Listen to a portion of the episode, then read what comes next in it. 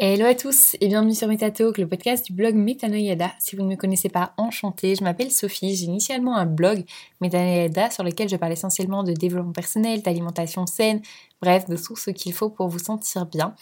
Et pour euh, l'épisode d'aujourd'hui, eh bien, je vais vous parler de comment manger sainement quand on est en voyage parce que j'adore voyager. Euh, le problème, c'est que je n'utilise pas toujours la solution Airbnb et donc je n'ai pas toujours une cuisine à proximité.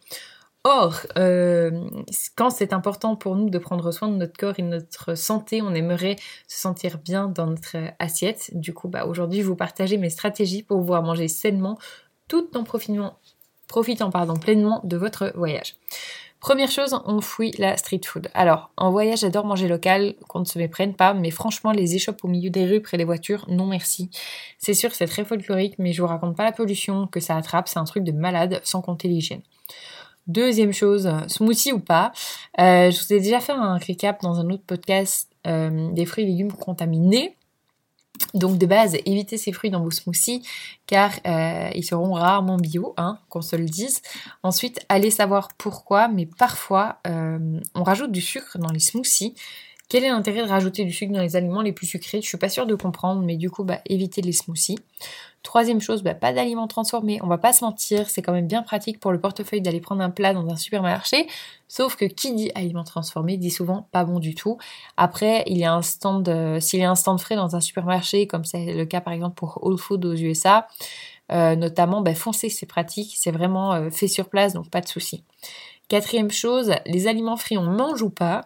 Franchement, je vais pas vous mentir, je trouve ça super bon. Par contre, concernant la santé, no comment. Et je ne vous parle pas du côté hygiène à nouveau.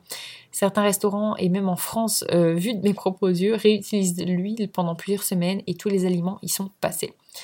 Cinquième, toujours avec de l'eau et un snack. Alors dès que vous sortez de votre logement, assurez-vous d'avoir une bouteille d'eau euh, en voyage et idéalement des fruits secs. Ça vous permettra de tout d'abord rester hydraté et d'éviter de vous jeter sur n'importe quel aliment vite fait que vous pourriez trouver. Et dernière euh, astuce, le petit déjeuner. Alors oui, le petit déjeuner est important, mais attention à la quantité. Euh, je sais pas vous, mais moi, quand je me dis que tant qu'à avoir payé, je prends tout.